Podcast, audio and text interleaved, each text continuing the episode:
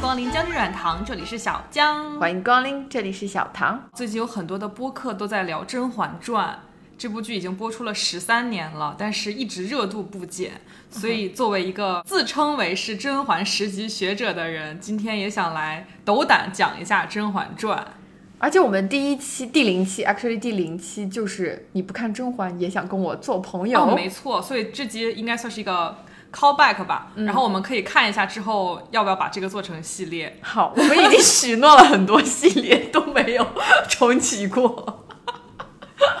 的确是，我是在上大学的时候，嗯、我的室友推荐我说《甄嬛传》很好看，你一定要看。当时我就跟他说，我对古装剧是非常的不喜欢看。嗯哼，其实你也知道，我不是很喜欢看古代这种历史题材的东西，但是我的室友就疯狂推荐我，然后我就勉为其难的看了能有两三集吧，然后一下子就一发不可收拾。对，根本停不下来。所以我在那之后就一直在看《甄嬛传》。啊，后来是什么时候把我的这个《甄嬛传》又推向了一个顶峰呢？是我来了美国之后，感觉很无聊，嗯我就想看看有没有什么那种，呃，你可以听，但是也不需要一直盯着看的东西。嗯，我想到了第一是《老友记》，嗯因为我们很熟悉了嘛。再一个就是《甄嬛传》，就是其实你已经看过一遍剧情了，但是又很精彩，所以你怎么看都不会厌烦。嗯所以我现在两个背景背景音乐、 背景音乐、 BGM BGM，对，两个背背景音乐。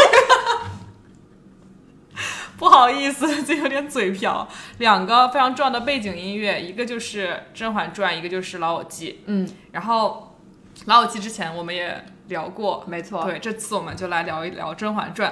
对，包括最近在 YouTube 上一直有《甄嬛传》二十四小时不间断直播，马拉松，对马拉松直播，你一次每次点开它，你就可以像看电视一样，不知道它播到第几集，哦就这种不确定性让我更想看了。所以我一直也在把《甄嬛传》当成一个我的背景音。嗯，我的背景音就是《武林外传》，嗯，然后后来我就开始听播客，哦，因为对，播客完全就是你就是光听放一只耳朵在那里就好了。的确是它是没有画面的。对对对，嗯好，那么小江既然自诩这个《甄嬛传》十级学者啊，那我们就老项目先来过过招，就是从豆瓣上面精选了一些十周年甄嬛学十级学者统一考试。可以。好，现在的开考。我有点紧张，我突然有点那种就是学霸在考试前也会紧张的感觉 了，但是这个答案就是全全靠你自觉 评判，好自觉。因为我没有办法直接看到答哦，案。好的好的那我们就现在开始考试。好的，还有点紧张呢。请听题。温实初说，父亲在世时嘱咐他要把什么交与未来的妻子。家传玉壶，牛逼。 下一题，甄嬛参加殿选的宫殿是？哎哦，这 个真的完蛋了，好，A 永寿宫肯定不是， ，B 春禧殿，也肯定不是，三呃 C 体元殿，D 长生殿。我觉得选 C，哇虽然我没看过。我真的不，我觉得不是 C 就是 D，因为。永寿宫是熹妃的宫，然后哦春禧殿是宁嫔的宫，所以我觉得应该是 C 或者是 D。长生殿听着像是一种就是那种供着牌位的地方，哦，那我觉得的确应该选 C。那我们就盲猜一个体元殿。好，的，好，下一位，呃，不是下一位，好，下一题，第三题，梅姐姐的哪位亲人在京 城哎？A 很难，哎别动， 你是要自己答还是我给你选择呃，给我选择吧。 ？A 外祖父，B 祖父，C 父亲，D 姨妈。我觉得应该是外祖父。 Y 呃，对，好像有一个印象，因为因为梅姐姐是我老乡，她的父亲是济州协领。哦，好，那就咱们先选一个外祖父。下一题，第四哦，这个题真的有点难度，不像是那那种就换吧非常就是一般的题。没事，我们十级学者还是努力一下。好，下面第四题了。选秀的时候，甄嬛给安陵容头上插了一朵什么花？并肩的海棠不俗，秋海棠是不是？对，可以。下一题，夏冬春父亲的职 位是？是包衣左领。你太厉害了吧！还需要继续考吗？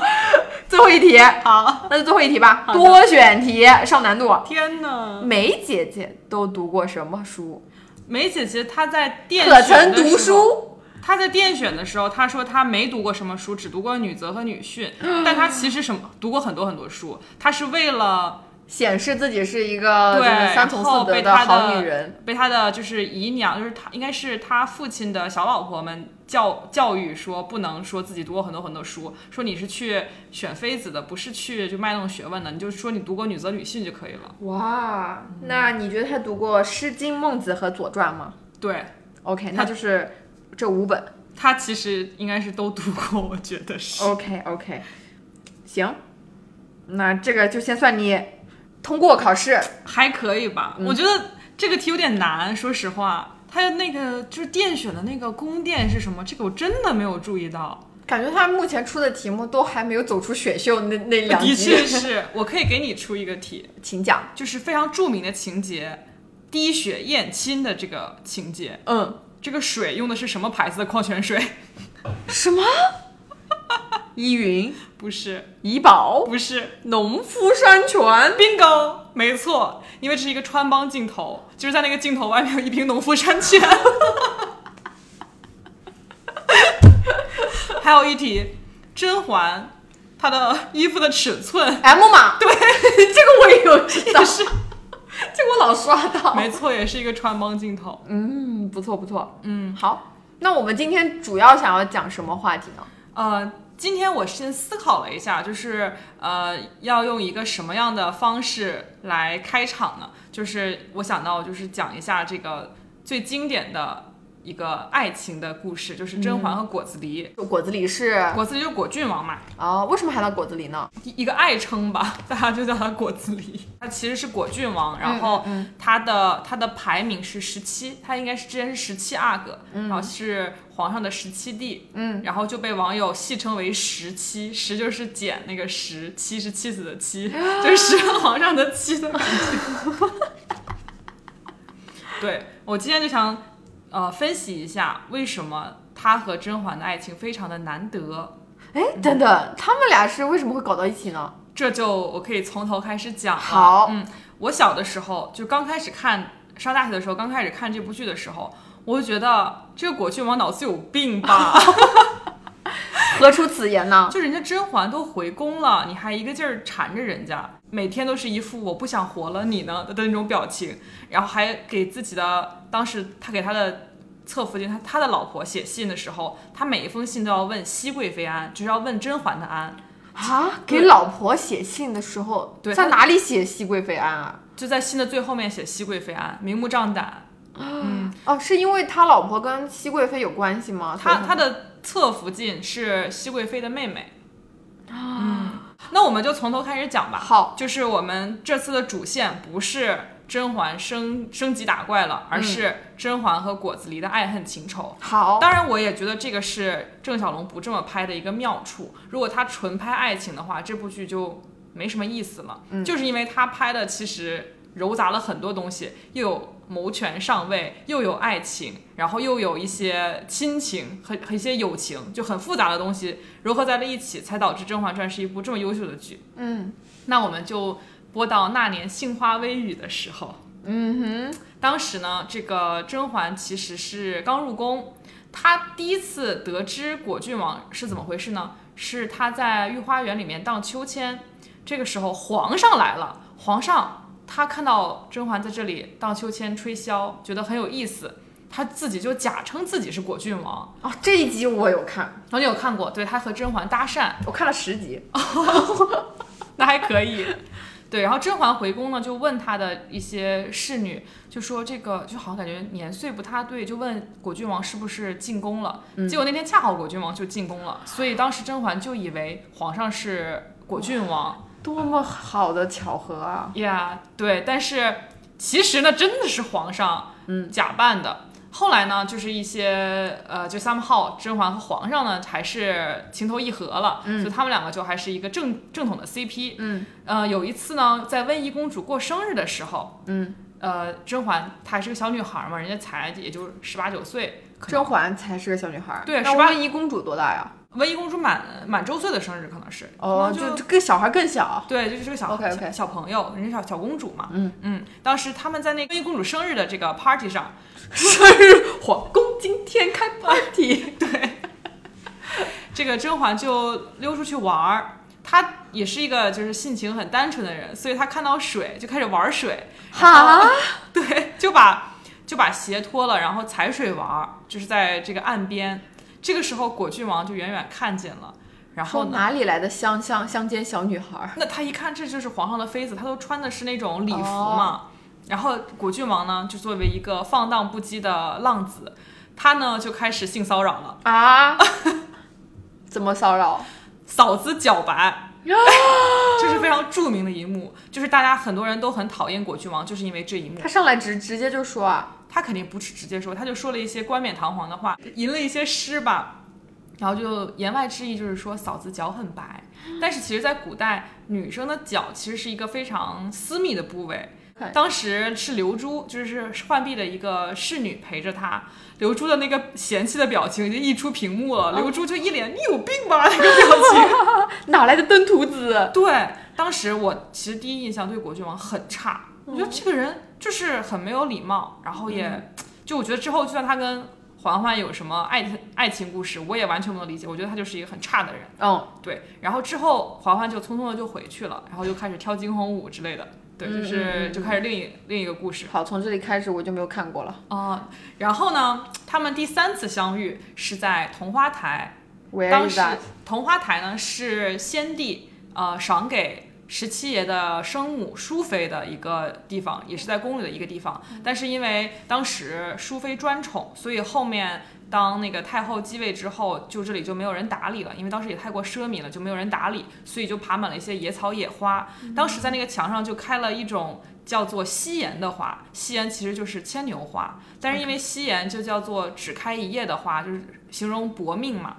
当时甄嬛就看到了之后，觉得很新奇。这个时候，果郡王呢就从后面突然出现，一整个大闪现，给嬛嬛吓了一跳。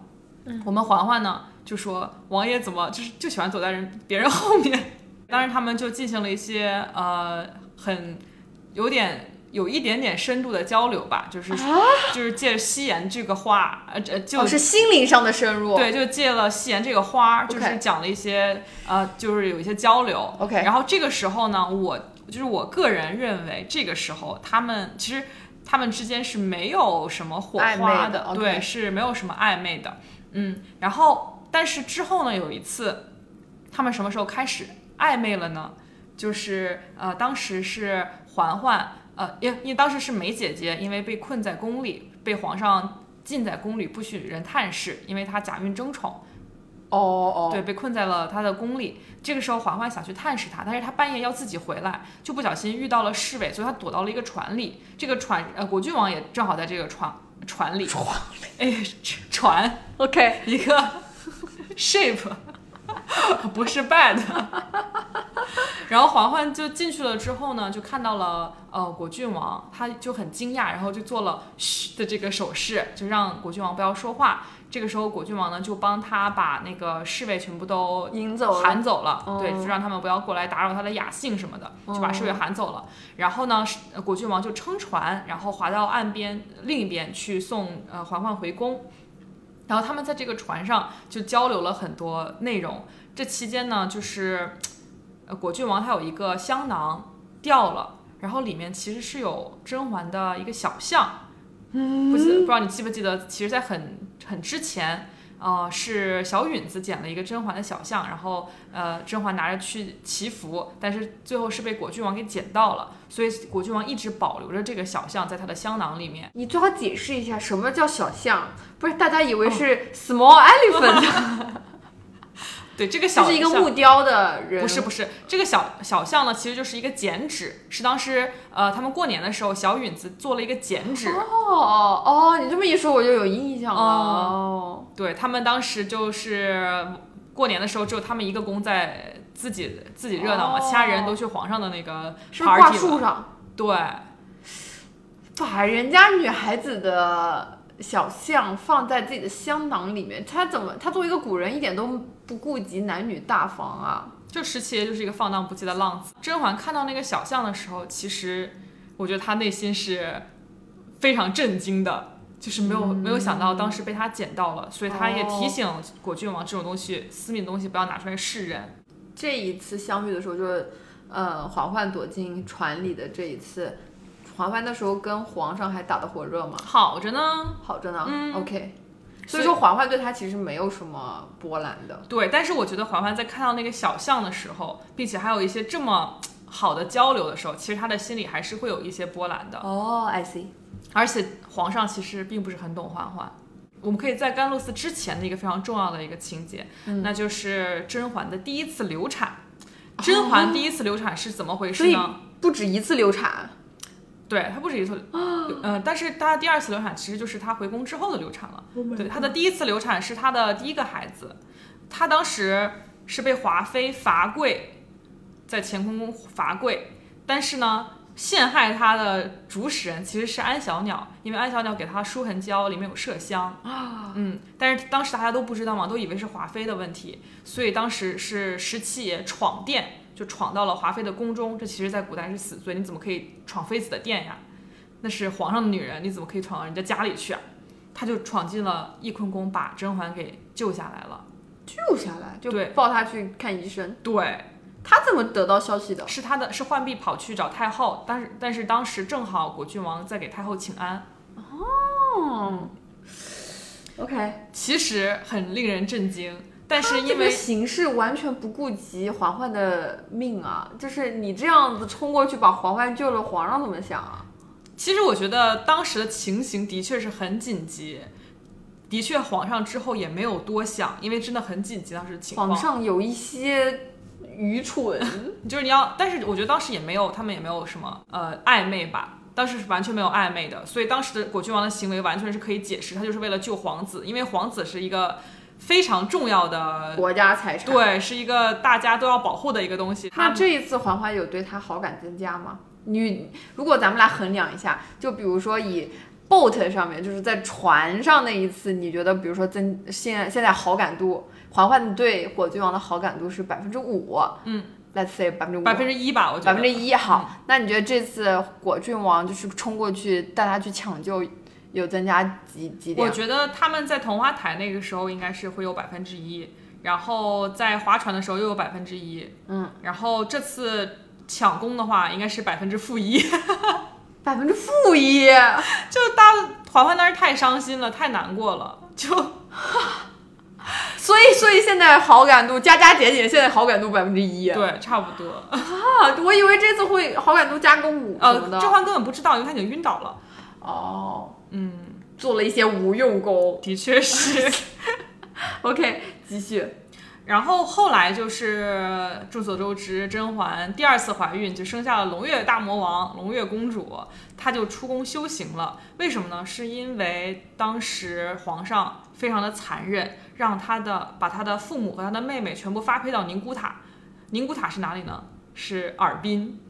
就尔哈滨哈对尔滨哈尔滨就是那么远，她让她的父母和妹妹，年迈的父母和自己就是才不到十岁的妹妹，要步行走上宁，走去宁古塔，为什么他们贪污了还是怎么着嗯是因为被人陷害了。 ？OK，反正就是一些政治斗争。对，被瓜瓜尔佳氏一族他的陷害。妹妹不是浣碧吗？她的妹妹，她的亲妹妹，就是是哦还在家里呢，是一 OK 个小女孩儿。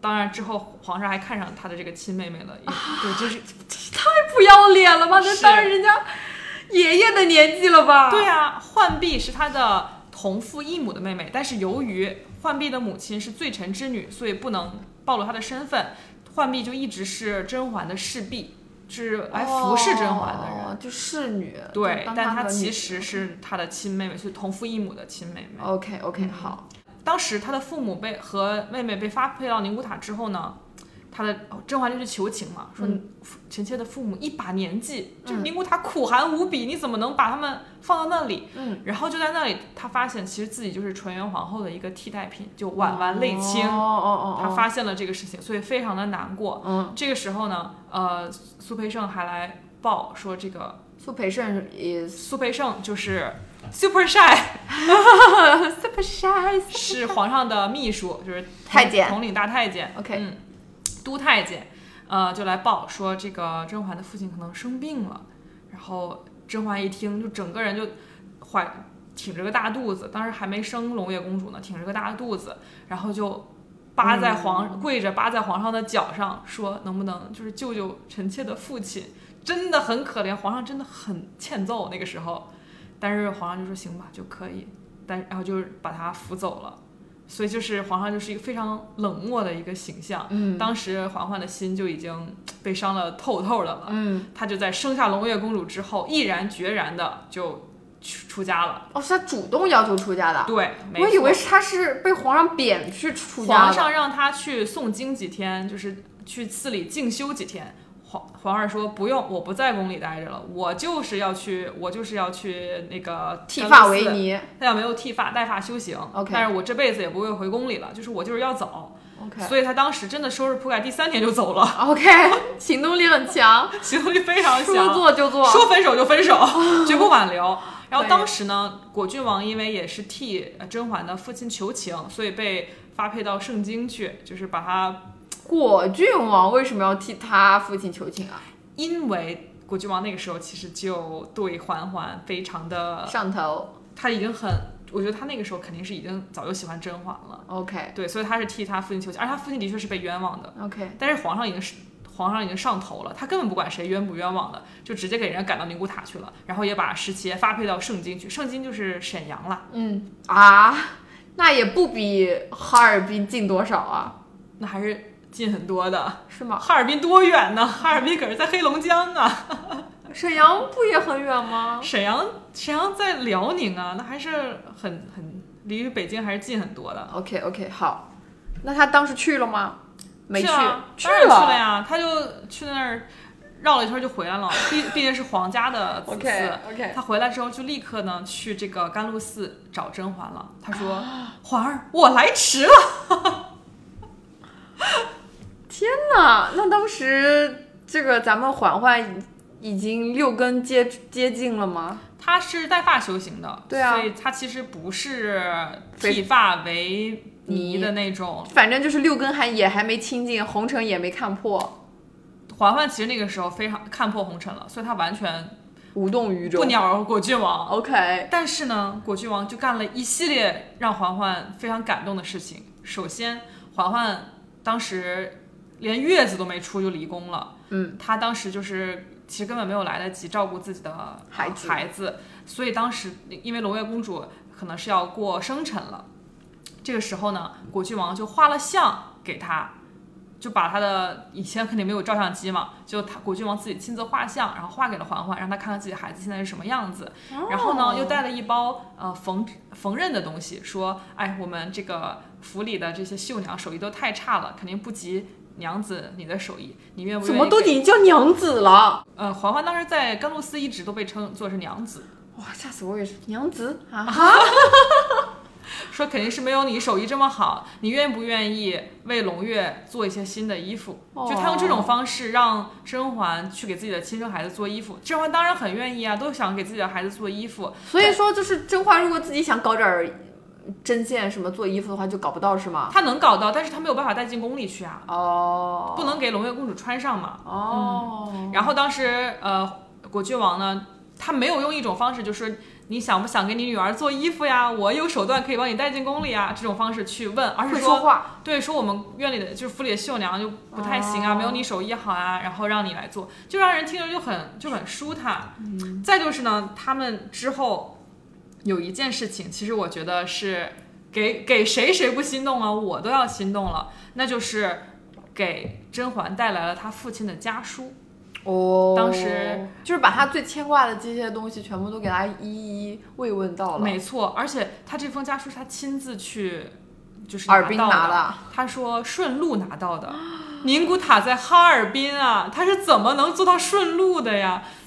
打飞机，打飞 的，对，啊那个时候真的都要骑马去嘛，所以当时有一个很著打名的马的，有一个很著名的评论就是宁古塔苦寒无比，我的云里说顺路。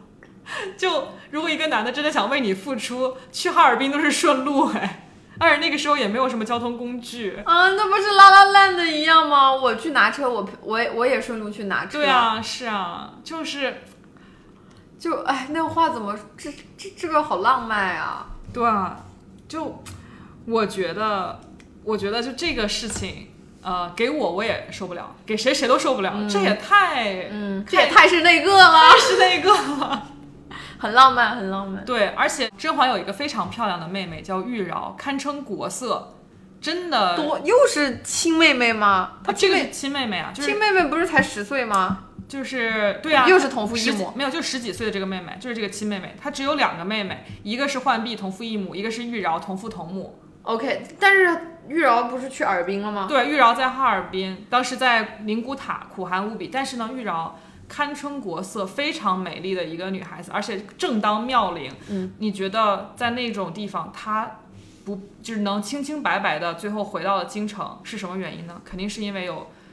就是有果郡王在背后默默的帮助他们这个小家庭，嗯不被人侵犯，不然玉娆那么漂亮、年轻、正当妙龄，她在宁古塔，她怎么可能不被人欺负？嗯所以当时就是果郡王真的在保护他们这个家庭。嗯，当时我觉得就是果郡王可能恨自己那个时候没有好好在朝廷上 networking，他应该在那个时候在恨自己没有用。 ，OK，那 sounds fair。是那那这个时候他对他的好感达到百分之这个时候，其实我觉得甄嬛对他的好感已经达到顶峰了，百分百，差不多了，因为完全攻略。呃也没有完全攻略，因为甄嬛还是她毕竟带发修行嘛。那百分之九十九，嗯，我但是他对果郡王的感情应应该是已经百分之百了，但他是一直是在克制自己的这个感情，哦所以他一直是拒绝的。嗯，他是甄嬛其实一个非常清醒的人，因为他他当时内心是有一点自卑的，因为他觉嗯得自己是，因为他毕竟是个古人嘛，他再美再有才华，他也是一个废妃出宫的，哦，所以他觉得自己配不上果郡王。果郡王人家风流倜傥，正当妙龄，追他的女的从这里排到法国。 好吧，所以其实甄嬛也是，她可能自己有点自卑，而且她也觉得自己已经就是出宫修行，不应该搞这些乱七八糟的，嗯嗯她就一直没有答应果郡王。但是呢，有一天夜里他们睡觉的时候，突然他们房间里闯进了野猫。嗯，谁们房间里？呃，甄嬛、锦汐和浣碧他们是一起一起哦睡哦觉的，哦，我以为是他跟国剧王的还没有房里， 但马上就是他们的房里了。啊，不当时是果郡王天天来尼姑庵，也没人赶他走吗？他当时已经去凌云峰了，就是甄嬛已经搬到凌云峰住了。凌云峰又是，这是另一个故事，就是因为他当时就是咳嗽嘛，月呃月子没做好，落下了就是一些病病，根然后他就一直在咳嗽，所以就被当时坏尼姑们赶到了凌云峰，这啊是一个单独的山头。对，一个山头上很远。 OK OK，嗯，当时呢就有野猫闯进了他们的房间里，当时大家都很害怕嘛。然后甄嬛非常怕猫，这在这里面的设定是，甄嬛一看见猫就就吓得走不动道，就瑟瑟发抖。但我这知个道时候，了，甄嬛属老鼠的。 好冷啊。 这个时候，果郡王就闯了进来，然后把他把他的那个猫给打走。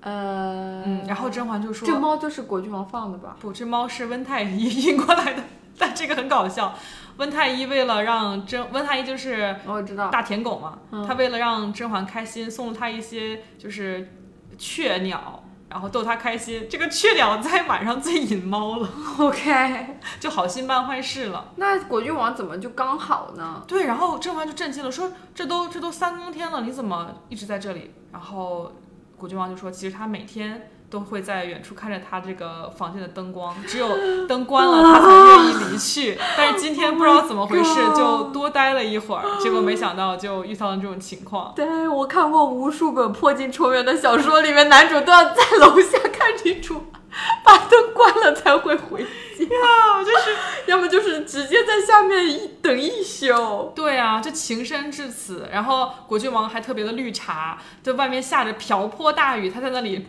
吹笛子， 就那个雨都大成那个样，他笛子不会被水灌满吗？而且他是不是搞了个什么扩音器， 才能让这个笛声传得够远可呢能？古代人就站他门口吹嘛， 不用站很远，就站楼下吹。所以甄嬛就彻底的忍不住了，所以就冲出去和果郡王就在一起了。对，然后他们就一整个干柴烈火。对，大在一起，但是哎也没有干柴烈火了，就是古人的爱情就非常的隐晦，这里面就是完全没有吻戏的，就这个整个剧里面，也没有拍他们，当然没有，这就是是是不是？那有怎么隐晦的表达？是拍一树梨花压海棠呢，还是那就是一只还是那个围墙外有一只红杏探出来他呢？们只就是从头到尾只搞过一次，然后嗯啊，一发入魂，果郡王和温太医这俩人全部都是一发入魂男，一是跟梅姐姐是吗？对 OK 好，温太医，咱们这个舔狗的故事，我就可以完全可以再讲开一对，集，温太医的这个舔狗是也很值得讲就一是就下是只有舔狗受伤的世界达成。工具人提着他的工具箱上线了， 好好好，那他这个这一页的这个没有，他们那一夜完全没有搞啊啦，他们就是拉拉手，然后就在一起啦。古人很隐晦的，怎么可能一开始就开始搞嘛？对他们就开始一起开始了恋爱生涯了，就在凌云峰。峰快乐的谈恋爱，快乐地生活，非哦他的常那的些甜蜜。那那嬛嬛的那些侍女什么的都没有劝他吗？还是就跟着鼓掌？是这样的，他们都看在眼里，明明白在心里。还是槿汐去劝浣，就槿汐就是浣碧的，呃，不是槿汐就是甄嬛的一个侍侍女嘛，嗯，是她劝嬛嬛，就是你就你就放心的去去吧，谁知道以后会发生什么事情呢？你就还是要享受现在的这个快乐。也是一般来说被发配到外面，就是她基已本经上是嗯没有废妃了，她对不可能回宫了呀。对对对，而且他当们时的他估计也没有想过说自己会有机会回去。对，其实就是跟皇上离婚了嘛，相当于。哦。离婚你完全可以二婚嘛。嗯，make sense。呃，对然后呢？所以他们当时在凌云峰非常的快乐。如果这个故事停在这里就好了，然而并没有，啊、对，我知道咱们嬛嬛又杀回去了。为什么呢？因为果郡王被皇呃皇上派到西北去萨摩号搞一些呃秘密的一些军事活动，但是呢，他被这个可汗给下了套，他的船在黄河里面被水打翻了，被浪打翻了，啊哈，所所有人都藏就葬尸海底了，就是已经就是可能整个葬身。可能整个船都已经打打的不见了 OK 然后都全都葬身海底了，呃，葬身河底了。嗯，这个时候，甄嬛听到这个消息，她已经伤心到吐血。但是甄嬛那时候，她已经怀上了果郡王的双生子，她已经怀上了果郡王的孩子了。等一下，你不是说他们没搞过吗？他们只有在最后一次搞过一次，一发入就是魂。在在在果郡王走之前。对，一发入魂嘛。那哦，我知道了。那她回去是为了遮掩自己怀孕这件事情是吗？当然不是啊啊！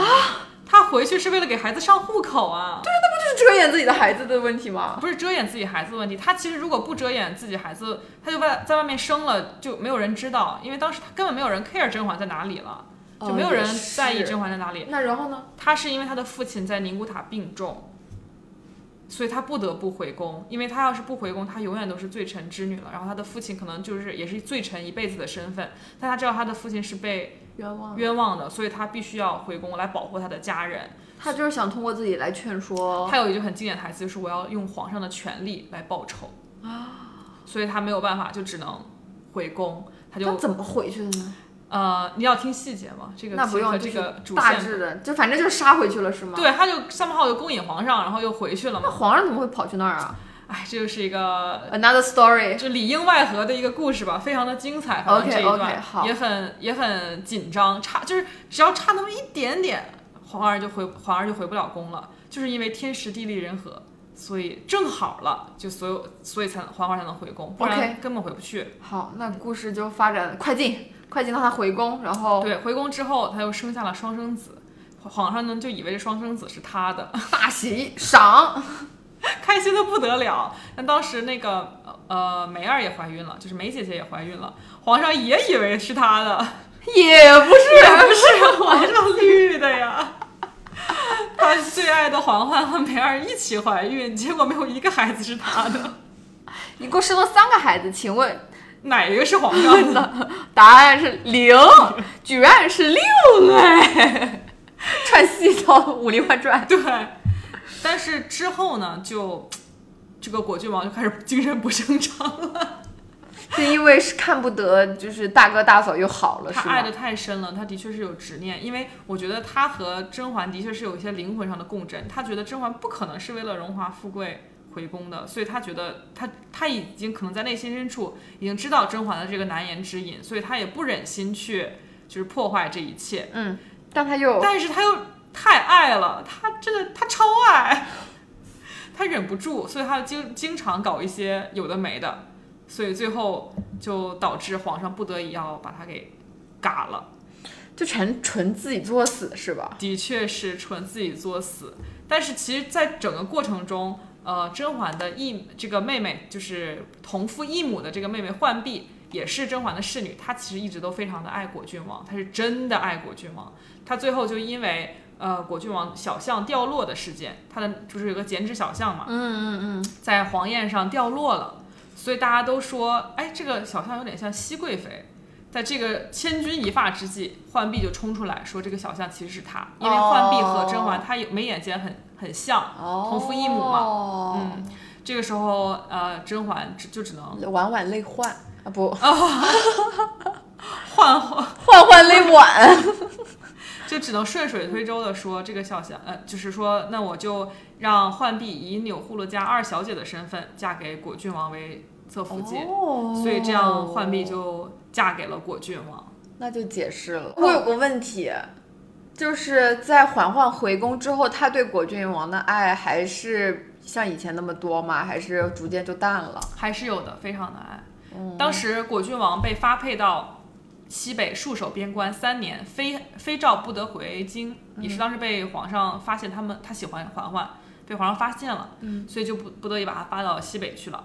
他这三年回宫的时候，其实是呃非常快就回来了。当时呃，皇儿就领着灵犀，就是其实是果郡王的孩子，就那个双生子里面的女孩子，也是果郡王的女儿。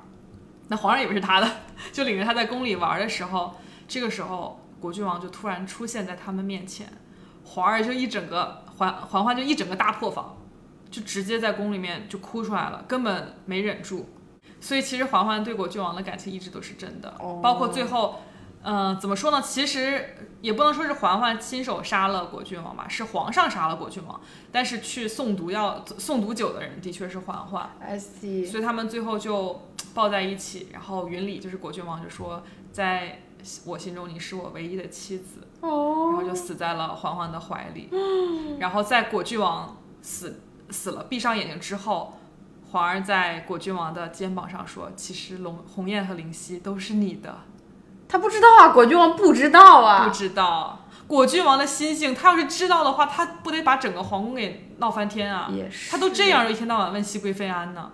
也是，果郡王对啊实在太蠢 crazy 了。他就是被爱冲昏了头脑。行吧，这么听下来，觉得他的愚蠢呢，不太配得上嬛嬛的聪明，但是是他的爱确实非常是真诚。对对他这份爱正好是嬛嬛最需要的，因为嬛嬛其实她就是想愿得一心人，白首不相离。嗯但是皇上却是这世界上最不可能一心的人。对但是果郡王他就是他的夙愿就是只爱一生只爱一个人，所以他其实和嬛嬛是最相配的。所以你也是比较站嬛嬛和果郡王这个 CP 的。对我以前站的这个，其实我以前就是站嬛嬛本人，就我觉得她打怪升级就是她最好的结局。嗯，但是现在就是在我自己也成长了这么久之后，我觉得他们的爱情真的是非常的难得。而且很搞笑的一点是，因为当时是果郡王已经死掉了，闭上眼睛，皇上才说鸿雁和灵犀都是你的，所以嗯大家在网上疯狂讨论果郡王到到底知听没不听知到不知哦哦哦道鸿雁和灵犀是他的孩子。然后有一个最搞笑的就是演果郡王的这个演员，有一天在路上突然有路人跑过来跟他说：“鸿雁和灵犀是你的孩子。”那个演员当时都震惊了， 就很搞笑。但是其实我看了很多分析，嗯，很多人都说其实果郡王知道，哦，嗯，因为他当时有一句台词说，就说这个红颜的孩子长得很像你。哦其实他下一句可能想说就是灵犀长得像我，哦你们这个 也太会做完形填空了吧？你们是，但是纯属自己硬找但是的。他是双生子，你肯定两个都要提及。他下一句就没有说，那其实另一个他，那万一他想说的是长得像 另一皇上对呀、另一个像我大哥，但他不想说呀。真的是玻璃碴子里面找糖吃。 就看你怎么解读了。那 对那那嬛嬛跟皇上的 CP 粉多吗？也有很 多，真的也有很多。哦，就一个嗯是初恋，一个是自真爱 CP，真爱哦嗯， OK，那我觉得环环还是挺勇敢的耶，就是对，在那种封闭的环境下，还能够一追求自己的真爱的确，我觉得当时他们就说这个片子还挺女权的，嗯， 有点厉害 哦最后还把皇上给搞死了。是不是皇上死的时候，他也在那边说那俩孩子不是你的？他最后也没有说那俩孩子不是，他说天下都是皇上的子民，他答得很巧妙。但是皇上问他鸿雁到底是不是真的孩子，他说当然了，就全天下都是皇上您的子民。但是他就说梅姐姐和温实初的孩子被你宠爱多年什么的，就把皇上给气死了。哎，那他那他的孩子后来有当上皇后皇上没吗？有，他的孩子最后过继到了果郡王那边。嗯，哦十四阿哥是他的养子当上了皇上，哦，四代当上了皇上。后来的雍正没错，呃，后来的乾隆哦死的死的这个皇上是雍正，就是她的她老公是雍正，哦，她儿子是乾隆。四阿哥不知道吧？知道了不得写一万首诗 来讲这个事情啊？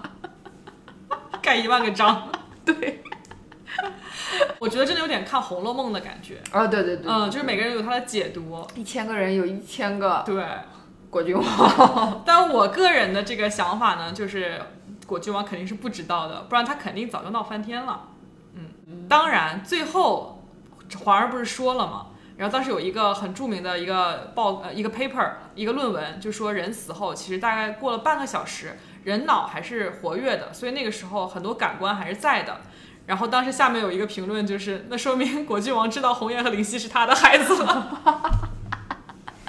就是大家都疯了。大家真的疯了嗯，很 不错，对很不错。啊！我就可以再来讲一下，就是一个我自己的一个看法，好就是为什么环果子和环能相爱，就是为什么环环会爱果子，嗯就果子爱环环，其实这个很明显嘛，环环又因为美。嫂子脚白，就是又美，然后又是她的，就是就是她的天菜嘛。环环是果郡王的天菜，理想型。对，是理想型。然后我们就来分享为什么果子是环环的理想型。哦，为什么呢？首先，这个很搞笑啊， 是我自己一个小思考，就是勿骂，好吧？ 果子是来自一个幸福美满的家庭，就是他的母亲淑妃是非常受皇上的宠爱的。这个果子，他的母亲是淑妃，嗯，当时很得圣宠。很得圣宠，就康熙非常宠她，所以她是在一个幸福快乐的家庭长大。 Wait a minute，淑妃。这个康熙微服私访记 带走了那个带着出去微服私访的，是不是就是淑妃啊？我没看过哎，好像不是，这个好像是一个剧里的角色，那个好像是容妃。哦，容妃。嗯那个是容妃，那个最后刷马桶的那个是容妃嘛？哎呀，我小时候看《康熙王朝》，他怎么能让人家容妃刷马桶啊？ 的确是。然后这个果郡王他小时候骑射全都是皇阿玛亲自教的，哦就是这个儿子也非常得父亲的喜欢，所以他们真的是一个幸福美满的家庭。但是我们反观这个这个咱们这个皇上，嗯哦他当时也是四阿哥，就很巧，他也是四阿哥。 OK 他的母亲德妃其实是没有很得圣宠的， OK，啊，然后他当时也没有被他的母亲亲自抚养大，他是在孝义仁皇后的膝下长大的，哦，所以他其实是没有体验到这种母爱、父爱。他从小就是经历宫斗。他从小其实就是一个你你要好好舔这个孝义仁皇后，不然你啥都没有，哦所以你就是要。呃，很努力的去让自己变得很优秀吧，所以他其实是一个内心有点扭曲的人，就包括当时太后去世的时候，皇上跪在床边说：“像这样哄孩子的歌，您一次都没有给我唱过，你能再给我唱一遍吗？”哈哦对，，其实就是他的确是没有体验过什么母爱，就导致 OK 他其实皇上内心有点缺爱的一个状态。 OK OK，、嗯就安很很缺乏安全感，然后就会很容易猜疑别人。对，所以皇上在这个剧里面真的是一个非常能猜疑的人。嗯他派果郡王去西北，他就会再派一个人跟着果郡王，嗯就是他谁都不放心。嗯，但的确的确很符合这个皇上的呃本啊，对本对色，对，他的确他是要很适合当皇上。对，他的确是要心细嘛。嗯，然后还有一点就是，呃，我觉得和果子谈恋爱是和皇上谈恋爱完全没有那种刺激。首先，贝德的刺激吗？他跟皇上是不得已必须要谈，因为他已经进宫为嫔为妃了嘛。嗯，但是跟果子他不一样，他们是自由恋爱，嗯然后而且人家都是年轻男女相爱。当时皇上其实已经挺大岁数了，嗯跟嬛嬛还是有点子代沟的。嗯但是跟果子呢，就是完全是情投意合，两小无猜。嗯，那哎，就比如说你代入一下，你是嬛嬛，你现在也是刚进宫，嗯，你觉得是跟皇上谈恋爱，which is 更加水呃正统呢，就是更加符合规矩，是一个更简更容易的模式，还是说跟果郡王这种地下恋爱是一个更容易的模式？那肯定跟皇上啊，嗯，但是他是大叔哎，比你大，可以都可以但当你爹。那古代嘛，那没办法嘛，哦他都进宫了，他要为他的母家也要稍微努力一下。嗯，就是后后宫的嫔妃，虽然说后宫和前哦朝就是、就不得后宫不得干政什么的，嗯但其实后宫和前朝完全是瓜葛在一起的。但是我觉得，其实你想要获得皇上的宠爱，是不是一件简单的事情？没错但是你获得果郡王的宠爱，其实是一个唾手可得，或者是你没费多少力气就获得的一件事情。其实，在我看来，在可能嬛果嬛郡王反而是一个简单模式。在嬛嬛这里，就谁都是简单模式，人家是女主嘛。哦、y e a 皇上也也是后期也是真的非常喜欢嬛嬛， h o k OK，所以我觉得和果子谈恋爱是有一种和皇上谈恋爱不一样的刺激，嗯，那是有，而且是年轻小伙，而且人家很贴心哎，对，再一个就是，我觉得当时呃，在凌云峰的时候，呃，甄嬛的境遇和果郡王母亲的境遇很像。啊，淑妃当时呃，就是在先帝去世的时候，她就出家了，就是到了一个道观里面，然后今生今世不能出那个道观，哦，也是为了保保护自己嘛，因为她当时是她专宠，所以很多哦记恨她的人很多，嗯，所以她就进到那个道观里面，永生永世就不会出那个道观嗯那了。果郡王是能探望他的对吗，国郡王是可以经常去道观，包括之后他还和甄嬛一起去探望。哦，嗯，所以其实当时我觉得，呃，那个境遇很像他的母亲的境遇。然后果子其实是一个大孝子，哦，我觉得有没有可能是他有一点点心疼他的母亲，他有一点点。也不能说恋母吧，反正就是很太爱他的母亲，导致他可能爱上了女人，和他的母亲的境遇类似。他可能是觉得就是嬛嬛受到了跟她母亲一样待遇，就是更容易共情嬛对，嬛。就触动他了。对所以我觉得这个有可能是个原因，这个是我自己悟到的。嗯，对，然后还有一个就是，呃，谁能拒绝一个风流的又专情的男人呢？ 就是在外面虽然风流，但是心里只有你。对他，但他也不跟别的女生乱搞，他对所有女生都很尊重，嗯，他只是风流倜傥。他风流倜傥，但是他又只爱你，就谁能拒绝这样的人？有这样的人吗？就肯定没有啊。这是我的一些对果环恋的思考，当然嗯更多的就是讲一下这个故事。就以前我是完全不理解果环的，我觉得果郡王就是脑子有病。他最后熹妃都回宫了，你就让人家好好打怪升级嘛，你非得去搅和人家。但我现在就懂了，就真的是这种爱而不得的心情，真的是很难平复。而且最后你娶的一下子娶了两个，一个你都不喜欢，那种感觉其实也是有点难受的。确实。嗯，然后你还封要建礼教害死人。是啊，而且你还要看着自己最爱的女人和自己的皇兄在一起。虽然你已经已经贵为皇子，天家富贵，什么都有，但是唯一只有只有一个人你干不过，那就是皇上。结果偏偏你最爱的人被皇上抢走了，这种果子离就还是不行，这时候就应该想造反，我把他你造了呀，揍了。他都领兵出去追 熹熹贵妃了。当时皇上要把我熹是贵说妃要把皇上干掉，这样自己就是最大的了，他就可以天下女人都归他所有。他其实当我觉得他肯定是有这个心情的，他有这种想法，他为了甄嬛真的有类似这样的想法，所以他才会贸然领兵出关。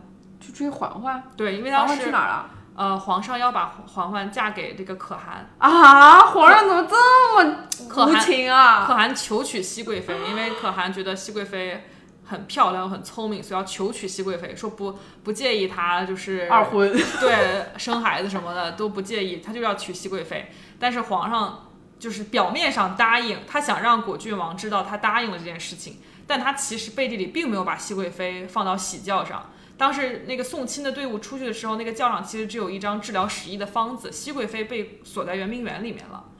但是果郡王不知道，果郡王以为甄嬛被送去和亲了， OK，所以就领兵出关。那他那也只是只是去抢亲啊，对，但是你敢领没有皇上的旨意领兵出关，那就是违抗圣意。那下一步违抗圣意，你是不是就要干皇上了？所以没办法，皇上只能把他罚到边边关去，然后等那三年他回来。我觉得还是因为自己就是知道，就是这只是一件小事儿，不会完全。就皇上顶多也就惩治他个三五年的，不可能真的就把他掉脑袋。但是我如这个果这个就是掉脑袋的事情啊。但这个他后来他就是因为这个事情掉脑袋了嘛。啊，皇上就是因为这个事情好吧就把他给记了。行吧，那我我不知道为什么，可能因为我昨天刚刷到那个关于 EVA 的帖子，我总觉得他像另外一个定真寺， 窝囊的男的。你什么？你要是呃找我的茬，那就恭喜你捏到软柿子 啦。我觉得他跟 DJ 四完全不一样，DJ 四真的是软柿子，但是果郡王属于那种还是有他的蹦跶的柿子。还是有他的骨 骨气在的，但他的确没有办法，那是皇上嘛，嗯，那是清朝，那是皇上，的确没有办法。嗯嗯，但是他能从他愿意领兵出关这一刻起，就是一切都已经成了定局，就是他哦肯定是非死不可了。马克扎克伯格。很好，很好，一切都冥冥之中，一切都串了起来。没错，嗯。就是如果你的生命中有一个这样的人出现，你会抓住他吗？ like 呃在我有老公的情况下吗？对啊，对啊，就是如果比如嗯说你已经结婚了，但是这样的一个人突然就出现，就比如在现在的这个情景下吧，就是你已经结婚了，嗯，但是有一一样这样的一个人和你。呃，非常能聊得来，然后和你情投意合，但是呢，他可能没有你老公有钱 有我权。刚想说，我刚想说要衡量一下，对， 就是我如果跟我老公离婚了，跟他住在一起，我会不会消费降级？也还也不差，就他也不差，他也可以给你想要的生活，而且你可能你当时想要的生活也并不是花天酒地，你可能想要真的是追求一个 城粗市茶淡的饭，爱平情，平淡淡就对是赚。你愿意吗？啊，我觉得可以吧，因为现在就是已经没有那么离婚不离婚什么的，已经很简单了。嗯嗯，我觉得可以啊，我觉得在五年前我是大漏不特是，漏，就我觉得，如果是现在，如果放到现在这个情景下，就皇上，当我的老公在做出背叛我父母的时候，我已经跟他离了，啊 就是就后面根本不用纠结啊，就是果郡王，那就来吧、c o m e on，就嗯是的确对吧？？是这样的。哦我觉得，我觉得如果五年前我应该不会，啊嗯，我可能就是还是会选择，就是我的皇上，选择我这个有权有钱的老公，还是守一下本分。嗯，但是现在就是经过你很多的正思统考，爱人，对我突然觉得你能遇到这样一个和你 perfect match 的人是多不容易的一件事情啊！就在这个世界上这么多人，你竟然遇到一个和你这样心灵契合的人，真的太难得了，所以就冲吧！哦，之前有句搞笑的话说什么，呃，其实一千万不要觉得就是好不容易遇上一个。呃，跟你非常契合的人有七十亿呢，说不定外面还有一亿个人跟你也非常契合， 的确你只是没有遇到，你还没有认识他们。 有道理。 那好吧，那还是选择有权有钱的老公吧， 但他背刺你，哎但是可以用他的权利报仇，最后还可以搞死 他。还要怀两个不是他的孩，给他生两个不是他的孩子。 哦，可以和可以和外面那个人生孩子，但是现在基基因技术一检查就知道了。的确是，也不用滴血验亲了，也不用买农夫山泉。啊，我真的觉得《甄嬛传》是一个非常值得看的剧。其实我今天还有另一个话题的，但是可能没时间讲了，我我们们可浅以浅的带过一下。对可以放到下次讲。就是甄嬛和浣碧她们是一对姐妹花，同父异母姐妹花。但是其实这个剧里还有另一对非常经典的同父异母姐妹花是谁呢？那就是纯元皇后和宜修皇后。啊，就是宜修皇后就是臣妾，臣妾做不到啊。做不到啊哦对，纯元皇后从始至终都没有出现过，她是已经寂了，她早就已经去跟世白月了。光一颗朱砂痣，没错，是皇上偷偷的白月光，就是是碰不得的一个人，嗯，就任何跟纯元搭上关系的东西，皇上都会嘖非常心动，很很心痛的那种感觉。嗯，所以才会有之后婉婉泪心各种的情节。这两对姐妹花呢，都很有意思，我觉得这个话题很好玩呀，我觉得就应该单独开一期。可以，我们可以之后单独看一下，就是你和你的妹妹的这种爱恨情仇，因为众所周知，皇后是其实是把纯元给杀了嘛，因为我以前我是有有亲妹妹的人，我真的很想听一听。 所以皇后这个妹妹是把纯元她的姐姐给杀了，但是浣碧和嬛嬛一开始浣碧其实是内心很不服气的，就凭什么我们都是甄家的女儿，儿，姐姐能就是当妃子得宠，我却只能是她的侍婢。她其实内心很不服气，包括她还做了一些背刺甄嬛的事情。但是后面，浣碧对嬛嬛那是忠心耿耿，去凌云峰也一直跟着她，啊包括最哦后呃也一直就是呃支持着嬛嬛。